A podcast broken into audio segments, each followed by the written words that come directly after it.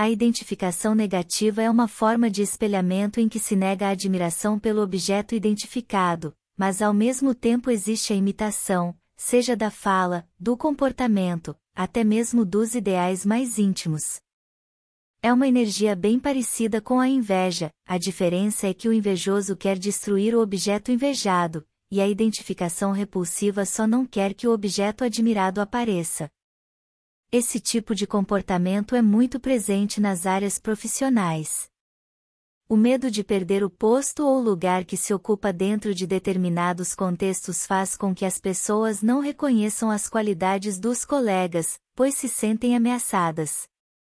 Ainda não compreenderam o processo ascensional, que nos habilita a reconhecer a todos como vindos da mesma fonte com habilidades diferentes.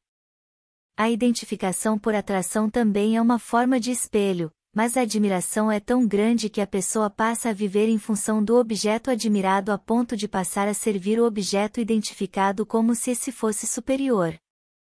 Esse tipo de identificação acontece muito nos meios espiritualistas, como é o caso com dirigentes de trabalhos, pastores, mestres, gurus ou pessoas que se colocam à frente como guias, etc.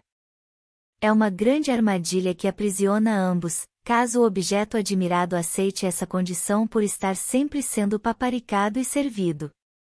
Infelizmente, o identificado só conseguirá sair dessa condição humilhante depois de uma forte decepção com o objeto identificado, percebendo o tamanho do jogo de ilusão que ali se instalou. Tanto na atração como na repulsão é importante perceber que são situações que o aprisionam, uma por você sentir-se ameaçado, a outra por você estar propriamente aprisionado. Tudo o que admira no outro está dentro de você. Tudo o que negar no outro está dentro de você. Tudo o que rejeitar no outro está dentro de você. Unidade não é pertencer a um grupo qualquer e chamar todos de irmãos, unidade é o estado de você conseguir sentir que não pertence a nada nem a ninguém, mas sentir todos em você mesmo.